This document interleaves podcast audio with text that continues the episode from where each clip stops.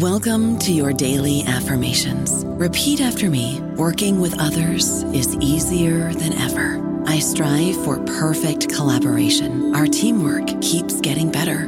Yeah, affirmations are great, but Monday.com can really get you the teamwork you desire. Work together easily and share files, updates, data, and just about anything you want all in one platform. Affirm yes to start or tap the banner to go to Monday.com. Isn't the point of traveling to get away from it all? To feel the best you've ever felt? Then maybe you should check out Aruba. You'll spend your time relaxing on cool, white, sandy beaches and floating in healing blue water. You'll meet locals brimming with gratitude for an island that redefines what a paradise can be. When your trip comes to an end, you won't need another vacation because you just had the vacation. That's the Aruba effect. Plan your trip at aruba.com. Lucky Land Casino asking people what's the weirdest place you've gotten lucky? Lucky? In line at the deli, I guess? Aha, in my dentist's office. More than once, actually. Do I have to say? Yes, you do. In the car before my kids' PTA meeting. Really? Yes. Excuse me, what's the weirdest place you've gotten lucky? I never win and tell. Well, there you have it. You can get lucky anywhere playing at LuckyLandSlots.com. Play for free right now. Are you feeling lucky? No purchase necessary. Void where prohibited by law. 18 plus. Terms and conditions apply. See website for details. Hola, esto es New Books Network en español. Hola, bienvenidos una vez más a New Books en español, un podcast de The New Books Network. Soy David Román, anfitrión de este episodio, y hoy hablaremos con Augusto Zamora sobre su libro Malditos Libertadores, que fue publicado por la editorial Siglo XXI en 2020. Don Augusto, bienvenido a este podcast y muchas gracias por aceptar nuestra invitación. Hola, encantado de estar aquí con ustedes. Muy bien. Eh, don Augusto, la primera pregunta que quería hacerles es si pudieras hablarnos un poco sobre su trayectoria académica y política. Bueno, yo me inicié como profesor universitario en Nicaragua, después pasé a ser el director jurídico del Ministerio de Asuntos Exteriores, cargo que desempeñé 11 años en el país y en 1991 pasé a ser profesor en la Universidad Autónoma de Madrid donde me quedé casi 17 años y pasé luego a embajador de Nicaragua en España y ya cumplido ese periplo que duró casi siete años, pues decidí volver a ser yo y dedicarme a la investigación y a, y a los estudios. Y en esa estoy. Entendido, entendido. Muy bien, muy bien. ¿Y qué es lo que le motivó a escribir este libro? Una cosa eh, curiosa, porque yo siempre eh, me había preguntado por qué los países latinoamericanos en general, unos más, otros menos, pero todos eran subdesarrollados. Había leído X cantidad de libros, pero ninguno me daba mi respuesta cabal, porque al final unos patinaban eh, reiteradamente hasta el aburrimiento en el imperialismo por aquí, el imperialismo por allá, eh, otros en fórmulas que todas llegaban siempre del mundo desarrollado y aquello tampoco me encajaba a mí. Y curiosamente estaba yo una mañana dando clases en la Autónoma de Madrid y explicando como tantas veces había hecho a lo largo de tantos años que eh, los países latinoamericanos estaban eh, entre los más antiguos del mundo, anteriores en su formación, Alemania, Italia, etcétera, etcétera. Y esto que había repetido tantas veces, en un momento dado, eh, como que se me partió algo en alguna parte del cerebro y en medio de la clase me pregunté yo, ¿y por qué, siendo los más antiguos del mundo, somos la región al mismo tiempo más subdesarrollada del mundo, excepción del África subsahariana? Y a partir de ahí, inicié una investigación que se fue ampliando, ampliando y apliqué una máxima jurídica que dice que la causa de la causa es la causa del mal causado, la relación de causalidad y de toda esa investigación de años salió Malditos Libertadores. Entendido, entendido. Y una cosa que me, ha llamado la atención eh, leyendo el libro es, eh, digamos, um, la, transición que observo en, el libro, digamos, usted hace una separación entre el periodo del siglo XIX, inmediatamente después de la, independencia de las repúblicas latinoamericanas, la mayoría, porque luego fue Cuba y Puerto Rico fueron más tarde, digamos, y, digamos, el, siglo XX. ¿Cómo pasa Latinoamérica de una era de influencia británica a, una era de influencia estadounidense, digamos, ¿no? Eh, ¿Usted, usted cómo, cómo diría, digamos, que se produce esa transición? La explicación está en que la independencia misma fue un gran engaño porque realmente se produjo una independencia formal, una separación traumática de España seguida de la desvertebración de todas las colonias. Y esto eh, fue pasar de España a Gran Bretaña, solo que este era un imperio absolutamente saqueador y se hizo un pacto entre las oligarquías y el imperio británico en virtud del cual las oligarquías permitían a los británicos saquear y moldear la economía de los recién nacidos estados a su gusto a cambio de un apoyo firme e incondicional del imperio británico a las oligarquías. Cuando a finales del siglo XIX viene la emergencia de Estados Unidos, en Gran Bretaña está dedicada realmente a su joya del imperio, que es la India, y todo su imperio en la región del Pacífico y de Medio Oriente y África. Y América Latina ya es como una zona secundaria para el volumen de intereses del imperio británico. De manera que cuando Estados Unidos presiona, los ingleses se van retirando paulatinamente y entregándoles a ellos el poder que habían ocupado y la transición se produce sin ningún tipo de trauma porque las oligarquías estaban tan acostumbradas a la relación dependiente que ellos solo cambian de imperio y pasan del británico al naciente estadounidense, pero no tienen ni siquiera que cambiar de idioma. Yo lo describo diciendo que cambian el bombín británico por el sombrero tejano estadounidense y todo sigue igual e incluso peor. Entendido, entendido. Eh, también es, importante destacar, yo creo, para todas las personas que estén escuchando, que usted, eh, este es un libro de historia que está basado en, fuentes históricas y que se fija mucho en detalles, digamos, que no son tan conocidos. Usted Usted es eh, nicaragüense, usted eh, fue diplomático en el servicio diplomático nicaragüense. Eh, es, Nicaragua no es un país que sea muy, muy conocido en el exterior y su historia. Y usted, los detalles que ofrece, por ejemplo, sobre la historia de Nicaragua y sobre el, proceso de independencia de Nicaragua son súper interesantes para ilustrar, más allá de lo que todo el mundo conoce, digamos, San Martín, Bolívar. En, Latinoamérica hay muchas más naciones que no son Argentina y, Venezuela, digamos, ¿no? Em, pero a mí como, como español particularmente, eh, me llamó la atención que usted es bastante crítico respecto a estos libertadores en, Nicaragua y en Venezuela y en Argentina en general. ¿Podría explicarnos un poco el contexto de cómo se produce la independencia y por qué usted ve, eh, digamos, con un prisma crítico en general a este, este, este, grupo de libertadores? La pregunta que hay que hacerse para entender eh, esta situación es, ¿los libertadores a quiénes libertaron? Porque ellos no liberaron al campesinado, a los pueblos indígenas no solo no los liberaron, sino que para ellos la situación fue incluso muchísimo peor que la que había en, en la colonia.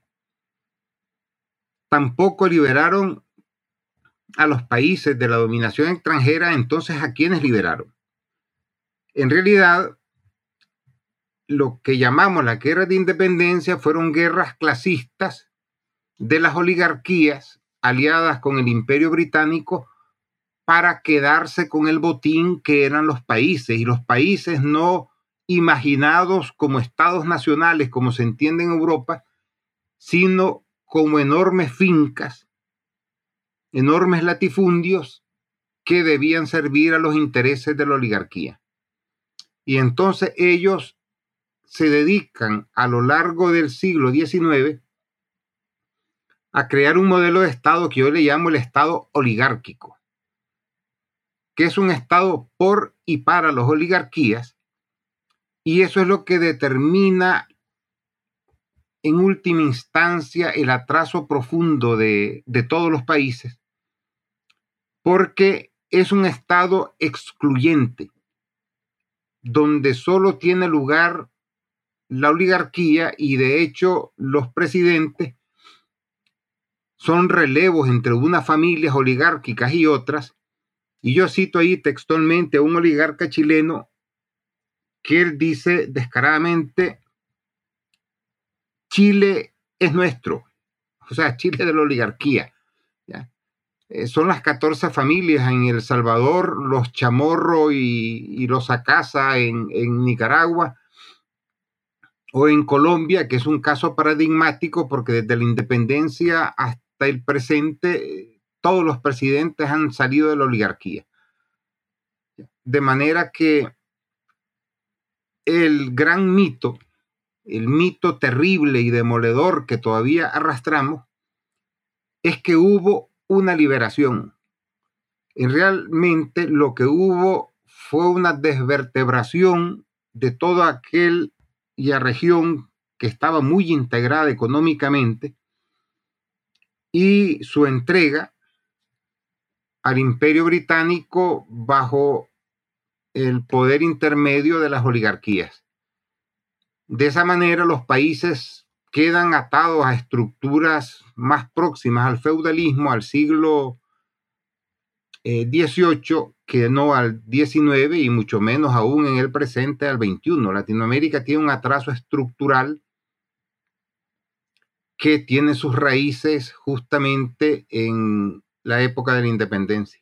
Correcto. De hecho, usted en el libro habla, eh, hay varios momentos en los que compara, digamos, la situación del siglo XIX, el momento de la independencia, con el momento con eh, la Latinoamérica colonial del siglo XVI, pero en particular del siglo XVIII. Como habla usted, como en el siglo XVIII Latinoamérica está muy, ah, ah, digamos, tiene, tiene su propio sistema económico, su propio sistema político, obviamente, dependiente de los virreinatos y del sistema ah, del Imperio Español, y tiene, pero tiene también su propio sistema militar, de coordinación militar. Tiene que enfrentarse numerosas veces a asaltos, digamos, de enemigos del Imperio Español, sobre todo del Reino Unido, y lo hace con bastante eficiencia utilizando una coordinación regional que da la impresión, por la comparación que hace usted, que tanto económicamente como militarmente Latinoamérica es más fuerte y más sólida en el siglo XVIII que el XIX. ¿No es correcto?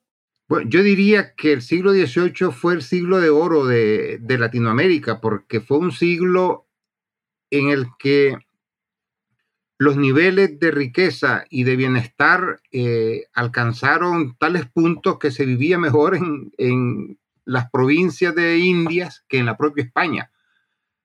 Eh, se creaban mercados regionales que eran una cuestión asombrosa en lo que movían de recursos económicos y había una estructura económica muy integrada del virreinato de la Nueva España, México, al a la Capitanía General de Chile, al virreinato del Río La Plata. Y todo aquello generaba unos niveles de riqueza que eran superiores a la de muchas regiones de España.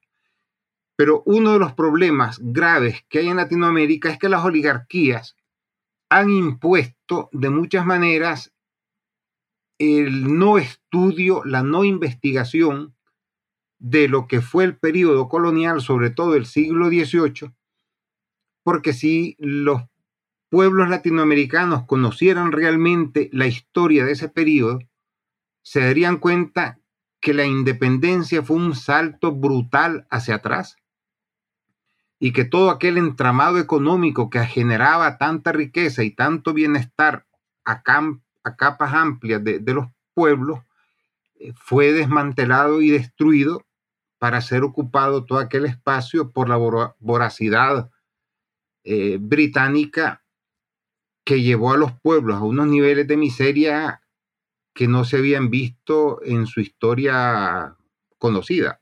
Entiendo. Ese es un hueco terrible que hay en la historia latinoamericana y que existe porque es una manera de impedir que se conozca el daño terrible que la independencia causó a los pueblos.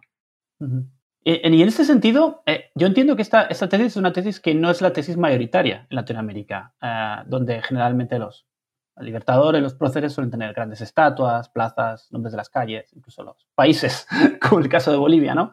Eh, em, ¿Cómo pondría usted en el contexto, digamos, de la historiografía americana este, esta, idea digamos, de la independencia como un paso atrás, al menos en, un principio, al menos en el siglo XIX, en un paso atrás en el tema de desarrollo, en cuanto a respeto a los derechos indígenas, en cuanto a los respeto de las minorías. Eh, ¿Es algo que ha habido más gente que lo haya discutido en Latinoamérica o es algo que es una idea relativamente novedosa? Se ha discutido, pero de manera muy superficial, eh, por algunos eh, autores no latinoamericanos, sino europeos, y está el dato comprobado de que la diferencia de riqueza entre Estados Unidos a finales del 18, principio del 19 y a América Latina en general era de uno y medio a uno. Pero hablamos del Estados Unidos del norte, porque el del sur en algunos aspectos era incluso más atrasado que grandes regiones de, Latinoamérica. Pero este diferencial a final del siglo XIX ya era de casi de 100 a 1. Es decir, mientras Estados Unidos había logrado desarrollarse ampliamente, los países latinoamericanos, como resultado de las brutales guerras civiles, los golpes de Estado, la inestabilidad, eh, la fuga de la gente preparada de, aquel horror de guerras y, desastres, se habían hundido en un pozo de autodestrucción que no tiene parangón en la historia moderna de los países.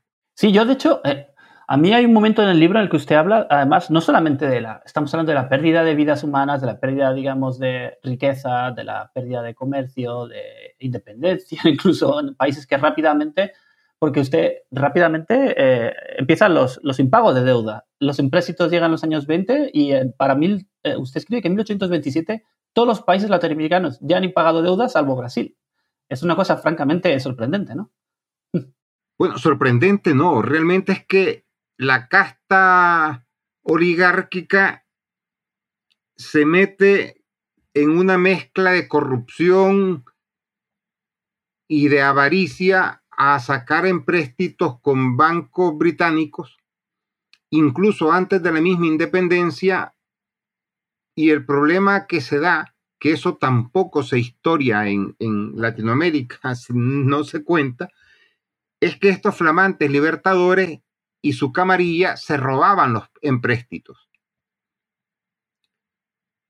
Se los robaban, pero la deuda quedaba al país. Y yo localicé casos en que unos préstamos sacados en los años 20 del siglo XIX, países como Argentina o Chile los terminaron de pagar un siglo después, con unos beneficios absolutamente brutales para los bancos británicos.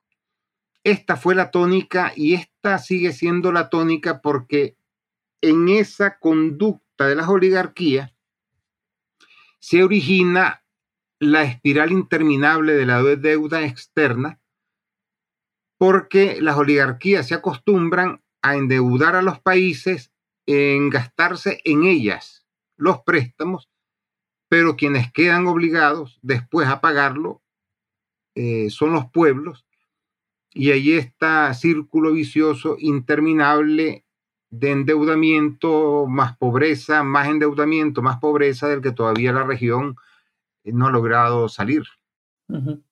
y, y, no solamente eso, también hay un momento también en que usted escribe que unos años después, las, digamos, si tomas en conjunto las repúblicas latinoamericanas uh, y las comparas con lo que era el, los, uh, el territorio imperial español, han perdido 3 millones de kilómetros cuadrados de territorio, que es una cosa que también es eh, realmente chocante, que es una gran cantidad de territorio que pierden rápidamente países que, eh, prácticamente están indefensos ante eh, la, agresión extranjera en todas direcciones, ¿verdad? Como los países se sumergen, se hunden en guerras civiles, los estados que hay son tan frágiles, tan inexistentes, por ejemplo México, es un país que en el periodo de la independencia hasta la guerra con Estados Unidos llega a tener, no recuerdo si 21 o 27 gobiernos. Yucatán se declara independiente, California también, y el país se sumerge en una guerra de todos contra todos que aprovecha Estados Unidos para declararle la guerra a México y robarle la mitad del territorio. Cuando Estados Unidos le declara la guerra a México, México no tiene ni Estado, ni gobierno, ni ejército. Igual hace eh, el imperio de Brasil, que aprovecha toda la debacle de los países limítrofes para ir arrancando pedazos a cada uno de ellos hasta duplicar en algunas partes su territorio. Es decir, la independencia fue para los países hispanoamericanos una suma de catástrofes tras otras, cuyo aspecto más visible fue la pérdida de territorio y después las guerras entre ellos para arrebatarse pedazos de territorio, lo que arrastraba todavía más a los países a un pozo sin fin de, miseria. Sí, sí, es, es, realmente es el caso. Y y además, hay, hay un, usted mm, escribe bastante sobre, ah, digamos, la gente que estaba ah, opuesta a esta tendencia, digamos, lo que podríamos llamar disidentes realistas, ¿no? Y mm, me gustaría usted que nos explique un poco cómo, cómo se pueden encuadrar en la historia de, América Latina moderna, esta gente que, digamos, estaban opuestos a, la, a, las independencias latinoamericanas. En algunos casos eran gente que, digamos, eran, sí, realistas, digamos, que favorecían que se mantuviera el imperio español en otros casos eran gente que era más bien, digamos, que buscaban autonomía, como ocurría en Chile, ¿no? Como escribe usted. Eh, pero gente como Santiago Liniers o incluso Agustín de Iturbide en México, ¿no? ¿Cómo, cómo pondríamos estos, estas, estas figuras históricas que ahora en sus países están en un poco medio camino entre próceres y traidores? ¿Cómo deberíamos verlos y juzgarlos? Es que debemos entender de entrada que los movimientos de independencia fueron movimientos oligárquicos, no fueron movimientos populares. El único levantamiento realmente popular es el que protagonizan en México Hidalgo y Morelos, pero que fue derrotado y los dos fueron fusilados entre 1818 y 1819. Todos los demás fueron movimientos oligárquicos, donde los grupos de la oligarquía o de la clase dominante que se oponían fueron liquidados, en algunos casos físicamente como Liniers, y en otros casos fueron excluidos totalmente. Eh, los llamados ejércitos de los libertadores era el reclutamiento de masas de campesinos y de indígenas analfabetos que no sabían realmente por qué iban a luchar. Aquello no fue una guerra de latinoamericanos contra españoles, fue una guerra eh, civil donde una parte de la oligarquía combatió para defender la unión, la corona o la unión con España y la otra para romperla con el apoyo del imperio británico. Eh, de manera que todo esto se daba a nivel de cúpulas. No hay un solo dirigente eh, o, un solo libertador que haya sido un líder de masa. Todos fueron movimientos oligárquicos. Y de hecho, las furias entre los propios oligarcas y los odios por quedarse con aquel enorme botín fue lo que llevó al intento de Santander de asesinar a Bolívar, el asesinato de Sucre en una emboscada y que al final todos los llamados libertadores terminaron o muertos en el exilio. Porque al final quien se quedó con el mandado fueron las clases dominantes que tenían el control de la economía, que eran esencialmente clases terratenientes y así los países pasaron a quedar en manos de una oligarquía absolutamente arcaica y entregada a intereses extranjeros. I don't know about you, but I'm very busy and I don't have a lot of time to cook. That's why I subscribe to Factor. Eating better is easy with Factor's delicious, ready to eat meals. Every fresh, never frozen meal is chef crafted, dietitian approved, and ready to go in just two minutes. You'll have over 35 different options to choose from every week, including Calorie Smart, Protein Plus, and Keto. These are two minute meals. Factor meals are ready to eat and heat, so there's no prepping, cooking, or cleanup needed. They're flexible for your schedule. Get as much or as little as you need by choosing your meals every week. Factor is the perfect solution if you're looking for fast, premium options with no cooking required. Sign up and save. We've done the math, and this is important. Factor is less expensive than takeout, and every meal is dietitian approved to be nutritious and delicious. Head to factormeals.com slash NBN50 and use code NBN50 to get 50% off. That's code NBN50 at factormeals.com slash NBN50 to get 50% off. Sí, sí, justamente y además aquí eh, usted ha hablado de Bolívar, que claro, obviamente es el más conocido de todos los libertadores y yo creo que, como usted muestra en el libro, es una persona que tiene un papel trágico, ¿no? Es un, un libertador que desde el principio está para, buscando la independencia de las repúblicas, busca crear la Gran Colombia, incluso crear eh, incluso mayor coordinación regional y acaba realmente derrotado, frustrado y casi, digamos, da la impresión un poco arrepentido, ¿no? No sé si nos podría un poquito más hablar de, de Bolívar, que es una persona que mucha gente cree que lo conoce, pero que igual no está tan bien conocido, como parece. Bolívar es una persona que está tan deificada que es casi imposible hablar de él en su realidad cotidiana, porque fijémonos en cosas específicas. Bolívar es primero quien pide la intervención extranjera. Bolívar es un hombre que establece el precedente de pedir la intervención extranjera para alcanzar el poder y él la pide a imperios europeos.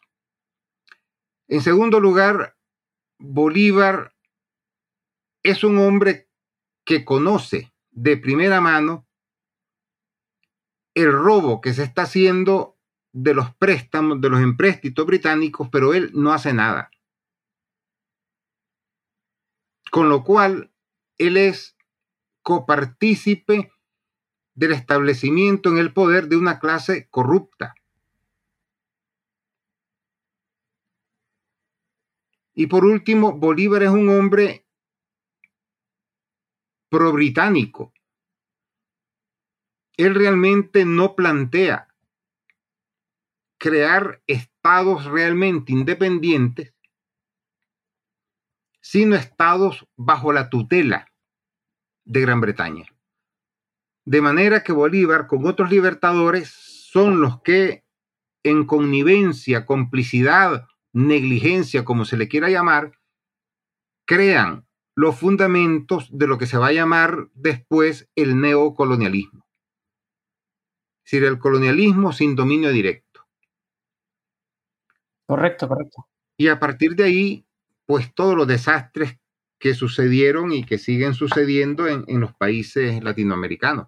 Uh -huh. y, y, quizás se podría un poco contrastar la figura de Bolívar con la de eh, eh, Santander, ¿no? En, en, Colombia. Como el hombre que le intenta asesinar en un momento, como a, veces da la impresión, uno está leyendo, eh, estoy leyendo el libro y me da la impresión de que estaba viendo como la, primera versión de la, de la vieja, la muy repetida pelea eh, que hay en, en, Latinoamérica, en muchos países, digamos, entre lo que podemos llamar el lado conservador de la oligarquía y el lado liberal de la oligarquía, ¿no? Como Santander un poco representa, es el proto-conservador, mientras que Bolívar sería el proto-liberal, pero al fin y al cabo sus diferencias ideológicas son, son mínimas y se convierten más en una lucha personal, ¿no es cierto? Bueno, en Nicaragua decían que la diferencia entre liberales y conservadores es que los conservadores iban a misa de seis y los liberales a misa de siete.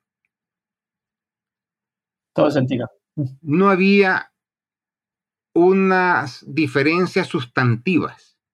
Más que nada estaban referidas a ciertas formas como la relación con la iglesia, el divorcio, cosas adjetivas, aunque podrían parecer adjetivas, pero que nunca pusieron en duda la estructura socioeconómica de los países. Ambas oligarquías, liberal y conservador, estaban de acuerdo en mantener el Estado oligárquico y siguen estando de acuerdo. si los golpes de Estado que se dieron en Bolivia, en Honduras, en Paraguay, fueron los golpes de Estado de esa estructura socioeconómica oligárquica que sigue manejando los resortes reales del poder en sus países. Por eso que aunque lleguen gobiernos progresistas, gobiernos de izquierda, su capacidad de hacer cambios es tan reducida que más parecen gobiernos de Cáritas o de Oxfam que gobiernos progresistas porque se dedican a repartir comida, a repartir pequeños servicios sin tocar absolutamente la espina dorsal eh, de la fábrica de pobreza, que son los sistemas latinoamericanos, ni mucho menos poner en duda eh, la hegemonía de las oligarquías en el control de todo, desde los medios de comunicación a los medios de producción. Si allí el espacio que ha dejado la oligarquía para el ejercicio de una democracia real es anecdótico. Claro, y, ahí yo creo que un ejemplo, un ejemplo muy, muy bueno sería el que usted pone de la curiosa historia de la República Centroamericana. Es uno de los, de los varios casos, digamos, que examina pero yo creo que para muchos lectores será de gran interés porque es, es muy poco conocido, como ya, ya, hemos dicho. San Martín y Bolívar son personas que mucha gente tiene opinión sobre ellas, más o menos informadas, pero muy poca gente sabe gran cosa sobre la historia de la República Centroamericana. Y a mí me da la impresión de que es una gran, digamos, una gran forma de enfocar lo que va a ser la historia futura de, de, Latinoamérica. No sé si nos podría hablar un poquito de este tema. Bueno, yo suelo decir que si yo hubiera nacido en Venezuela o en Argentina o en Chile o en México, seguramente no hubiera escrito ese libro. Porque en estos países, desde la teta, la gente queda tan condicionada a venerar a los libertadores que como que aquello es un muro que impide abrir espacios críticos sobre la figura de estas personas. Como en Centroamérica no tuvimos libertadores porque la independencia centroamericana se dio de rebote de la de México y porque España se olvidó de la Capitanía General de Guatemala, pues nos educamos sin ese, esa losa de plomo que es venerar de la cuna a la tumba al libertador de turno. De hecho, la Declaración de Independencia en Centroamérica dice en una parte que se hace la independencia para impedir que ésta la pueda hacer el pueblo. Que eso a mí me encanta en el sentido de que es la única declaración de independencia que recoge realmente lo que fueron los movimientos de independencia. O sea, las oligarquías hacen la independencia, entre otras razones, para impedir que en algún momento la puedan hacer los pueblos. O sea que son movimientos contra los pueblos en su raíz. Y bien, pues desde una mente que no está condicionada por una educación en buena medida castrante, eh, entro a examinar el atraso a partir de un análisis, eh, conocimiento directo de por qué en Latinoamérica eh, incluso las revoluciones como la cubana o la sandinista no supieron dar o acertar en un modelo que permitiera resolver partes sustanciales del, del atraso. Correcto. Y, el, papel, eh, el papel después de cómo, cómo las repúblicas centroamericanas, eh, inmediatamente se convierten, digamos, en un, en un jueguito para, para, aventureros. Usted escribe sobre William Walker como eh, los filibusteros de repente. Eh, es, digamos, la primera vez, la primera intervención, correcto, de Estados Unidos en, la política, la primera intervención directa es, es a través de las repúblicas centroamericanas, que son las más pequeñas y las más débiles, ¿no es cierto?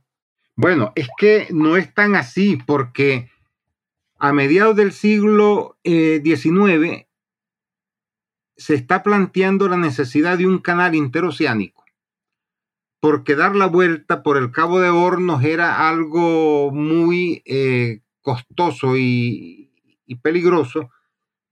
Y cuando Estados Unidos conquista la costa del Pacífico después de la derrota de México, se empieza a hablar en Estados Unidos de construir un canal por Centroamérica y los dos países escogidos son Nicaragua y Panamá, que entonces era provincia de Colombia. Y esto genera un choque entre Estados Unidos y el Imperio Británico.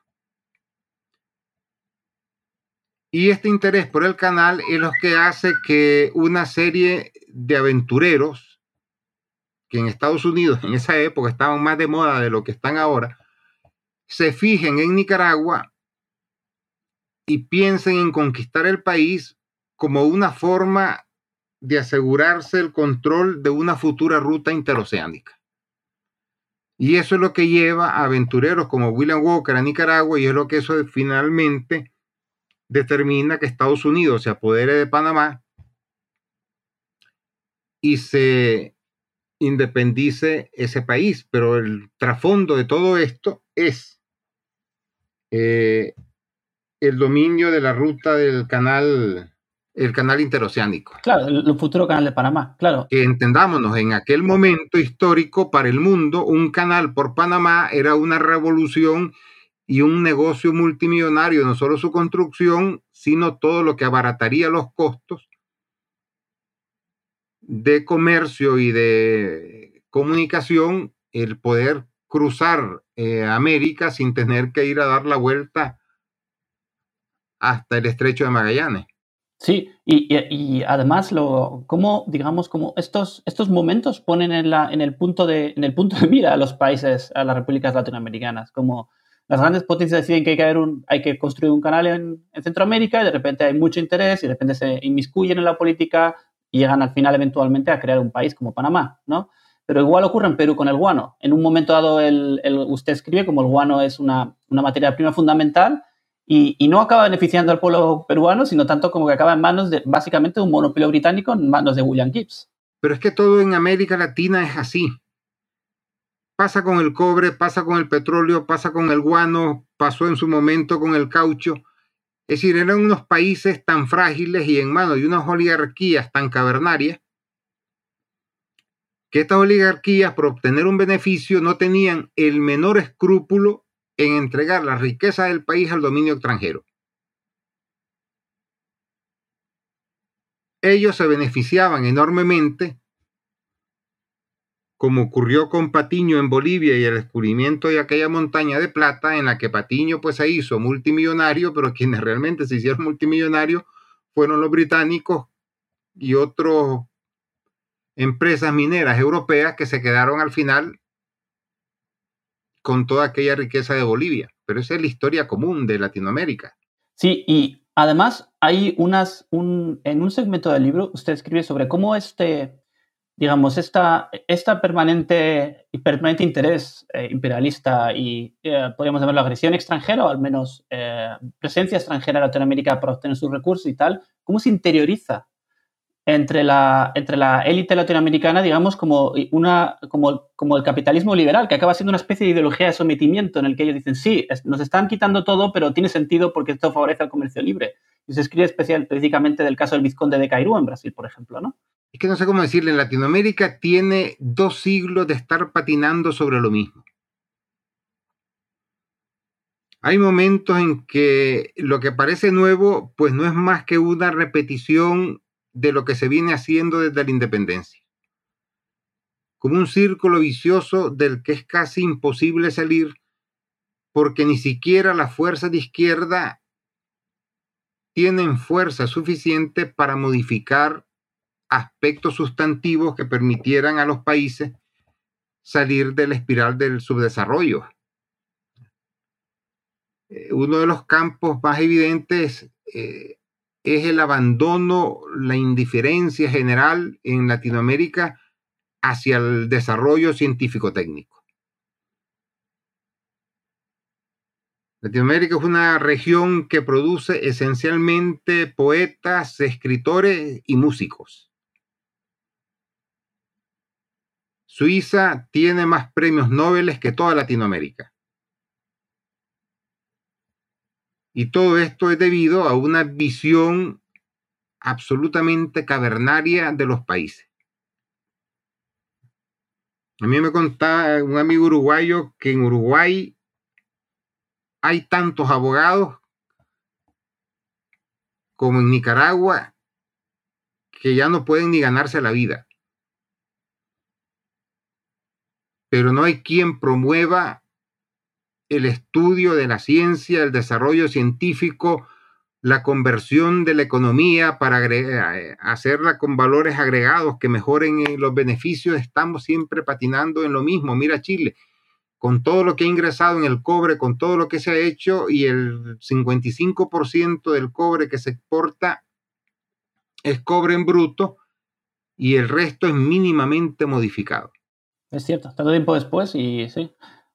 como, llama la atención cómo se repiten estas, estos parámetros antiguos, digamos. Y usted ha mencionado el caso de Uruguay ahora y una parte de su libro también súper, para mí súper interesante porque no la conocía para nada. Yo personalmente no la conocía para nada. Es toda la idea de cómo el, gran parte de la ideología, digamos, libertadora, en, el cono sur en particular, era una ideología extremadamente racista, digamos. El papel del racismo en, el, eh, digamos, en los movimientos independentistas en Argentina, en Uruguay, en Chile. Parece, es algo chocante para alguien que no, que no, haya, que conozca, que no conozca la región, porque el racismo es una constante humana, ocurre en todas partes.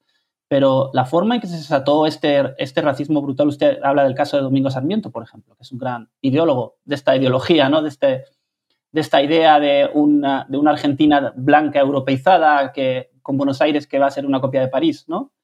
Em, realmente es, algo que es un cambio brutal respecto a los que eran los parámetros en la época de la, corona española, ¿correcto? Sí, pero eso se da de México a la Patagonia, es decir, las oligarquías, que son esencialmente oligarquías criollas blancas, eh, tienen un temor terrible a la sublevación del campesinado indígena mestizo y entonces ellos crean una sociedad de castas y eh, al menor movimiento indígena eh, no dudan en organizar campañas auténticas de genocidio como la de los yaquis eh, o los mayas en México, las campañas contra los indios en Chile, en Argentina, pero también las más recientes campañas revestida de anticomunismo en Guatemala, que terminó con la muerte de 250 mil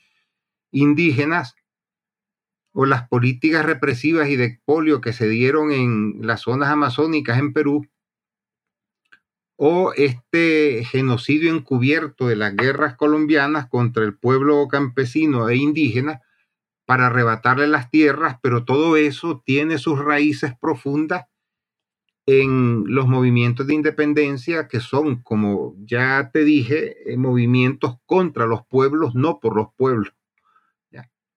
Y a partir de ahí se justifica todo.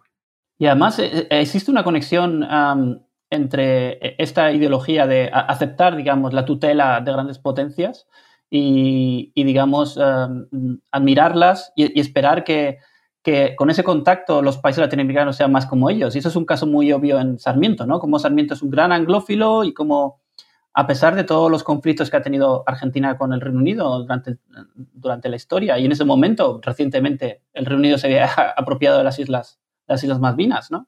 Aún así, son grandes anglófilos que su sueño mayor es que los, los ingleses les digan que son muy buenos y que son casi, casi europeos, ¿no? Es algo que llama la atención. Claro, pero yo me fijo en el caso de Sarmiento porque su libro Civilización o tuvo en Latinoamérica un impacto tremendo. Fue un bestseller para la época. Y lo fue porque eh, lo que hacía aquel libro era traducir en pensamiento razonado, eh, aparentemente inteligente, lo que era el trasfondo ideológico de las oligarquías que querer sentirse ellas como parte de la gran civilización europea. Recordemos también que estamos en los apogeos del imperialismo y del colonialismo y eh, este sentimiento contraponerlo a la barbarie de los pueblos que eran bárbaros, analfabetos y todo, precisamente porque las oligarquías no estaban interesadas en que aprendieran a leer y se educaran. Sí, sí. Y, y además, entonces el caso de... Y esto ha estado presente hasta ahora porque en Latinoamérica, aún hoy, en las oligarquías, la veneración por lo yanqui llega a niveles enfermizos. Que es una forma que se traslada desde el siglo XIX en relación a los británicos al XX, en relación a los estadounidenses, a los gringos, del sentimiento de inferioridad frente a lo que ellos creen que es una raza superior, que eso además era fomentado por Inglaterra y era fomentado desde Europa, donde se escribía y se hacía una gran propaganda sobre la superioridad del hombre blanco y de la civilización europea. Claro, es que su libro realmente una, una cosa que hace es que explica no solamente lo que era la Latinoamérica del siglo XIX, incluso del siglo XX, sino la del siglo XXI, porque esas cosas las vemos ahora mismo. Yo estaba pensando en el caso de Jorge Luis Borges, que él nació justamente en esta clase, digamos, de lectores del libro de Sarmiento, una clase anglófila, tenía un abuelo inglés, él nació en 1899. O sea, realmente es una persona que su padre probablemente conoció personalmente a Sarmiento. Y él creció bilingüe en inglés, estudió en, en Europa, ¿no? es ese tipo de persona justamente, y, Borges no hace tanto que murió, murió en los años 80 y es una persona que ha sido extremadamente influyente en, términos culturales y políticos, históricos, en, digamos, en la, intelectualidad. Pues es que esto era un fenómeno más general de lo que la gente cree. Eh, hasta mediados del siglo XX, la tradición latinoamericana intelectual era irse a Europa y a europeizarse. Nadie se queda en Latinoamérica. ya la gente se iba a Europa, sobre todo Francia era una meca. Y este fenómeno ha marcado profundamente el pensamiento latinoamericano. Si hacemos la lista de escritores y pensadores que se fueron y vivieron gran parte de su vida o incluso murieron en Europa, sería una lista bastante extensa. E interminable, sería interminable. Sí, sí, desde Rubén Darío hasta Julio Cortázar. Y eso es una forma de ver el nivel de colonización a que se ha llegado y eso es una de las razones que explica que no haya en Latinoamérica producción de pensamiento propia es como yo explico, una parte de mi libro que son los latinoamericanos replicantes de las ideas europeas. Incluso el único gran pensador marxista que produce la región, que es Mariátegui, Mariátegui hace un traspaso mecánico de categorías económico-sociales europeas a Perú, que es un país que no tiene absolutamente nada que ver con los niveles de desarrollo que se están dando en las, en las potencias eh, industriales europeas. Mariátegui habla de la burguesía para referirse a la oligarquía, que son dos conceptos absolutamente distintos y hasta opuestos. Habla de obreros para referirse a las grandes masas de campesinos e indígenas, analfabetos y desposeídos. Y a partir de ahí, pues se llega a unos análisis que no tienen que ver con la realidad del país, aunque María te ha dicho gran análisis sobre la realidad peruana, pero mal empezamos si lo que hacemos para explicar esa realidad es importar las categorías de Europa a una sociedad en la que no existe ninguna de esas categorías. Sí. Y aquí yo creo que deberíamos hablar un poco del caso dramático de Paraguay. Usted habla en el libro de Paraguay cómo es una región totalmente aislada en la época colonial, perdida ya en la profundidad del Chaco, eh, pero es una región que es donde se mantiene un fuerte espíritu indigenista por las misiones. Cuando llegan los libertadores, Paraguay no quiere ser liberado, rechaza a los libertadores, de hecho, y acaba independiente básicamente porque nadie sabe qué hacer con ese territorio, que está aislado sin salida al mar. Y luego se convierte en un objetivo de todos estos europeístas como Sarmiento, ¿no? Como un país, este país mestizo, ah, demasiado indio, que creen que son demasiado poderosos y acaba siendo víctima de la Triple Alianza. Pero es que hay que entender que Paraguay tiene, tal vez por su situación mediterránea aislada, tiene un desarrollo histórico singular. Y con el gobierno de Gaspar Rodríguez de Francia se desarrolla en Paraguay un modelo de Estado que es lo más parecido al Estado nacional moderno. Se intenta crear una economía propia, se intenta crear una industria propia, y cuando llegan los enviados británicos a pretender incorporar a Paraguay a su imperio informal, eh, Rodríguez de Francia y otros gobiernos rechazan la injerencia británica y eso es lo que determinará en su momento la guerra de la Triple Alianza, que son la guerra de las oligarquías de Brasil y eh, Buenos Aires, a la que se suma Montevideo contra el pueblo paraguayo para destruir aquel modelo que se negaba a ser tributario del imperio británico. Eso después lo veremos repetido en Latinoamérica, en Cuba, en Nicaragua, y veremos también cómo las oligarquías proimperialistas van obedientemente siguiendo al imperio de turno para destruir al modelo desobediente que al ser desobediente amenaza su propia estructura de dominación. Es decir, hay una inteligencia, entendimiento pleno entre las oligarquías y los imperios británico y estadounidense en cuanto a impedir que se consolide ningún modelo alternativo al modelo del Estado oligárquico. Eso es lo que determina la caída de Allende en Chile y lo que determina eh, la caída de todos los gobiernos progresistas que van surgiendo en la región.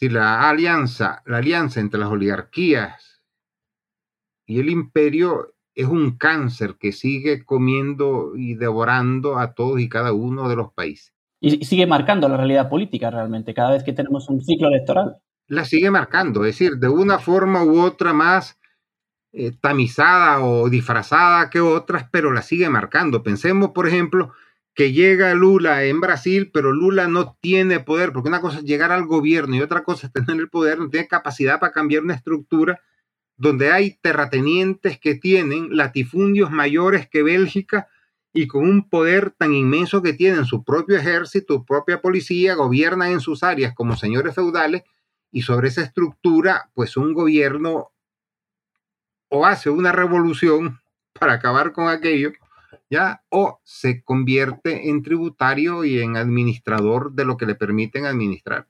Muy bien, muy bien, don Augusto. Para finalizar, eh, quería hacerle una pregunta, una última pregunta que es tradicional en nuestro programa, que eh, se refiere al libro que está escribiendo usted ahora mismo. Quería saber cuál es su proyecto y, cómo, cuándo, cuándo lo podemos ver. Bueno, ¿cuándo exactamente? No sé, me dijeron en la editorial que saldría a finales de este mes con casi total seguridad.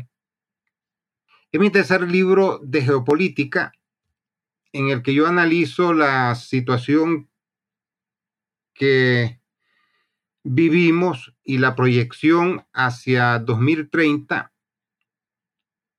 en un libro que se terminó titulando De Ucrania al mar de la China porque estamos en un cambio de ciclo histórico, el más importante desde el descubrimiento de América, en el que el mundo va, está viviendo ya una transformación impresionante que pondrá fin a 550 años de hegemonía occidental para dar paso a un mundo eh, con un peso determinante de potencias euroasiáticas y dentro de las potencias euroasiáticas incluyo a Rusia, porque los países que marcarán los pasos en la próxima década serán Rusia, China, India y el epicentro del mundo estará en, el sudeste asiático, en eso que yo en mi libro Política y Geopolítica llamé el arco del triunfo, que va de Rusia a India con un epicentro en China y donde está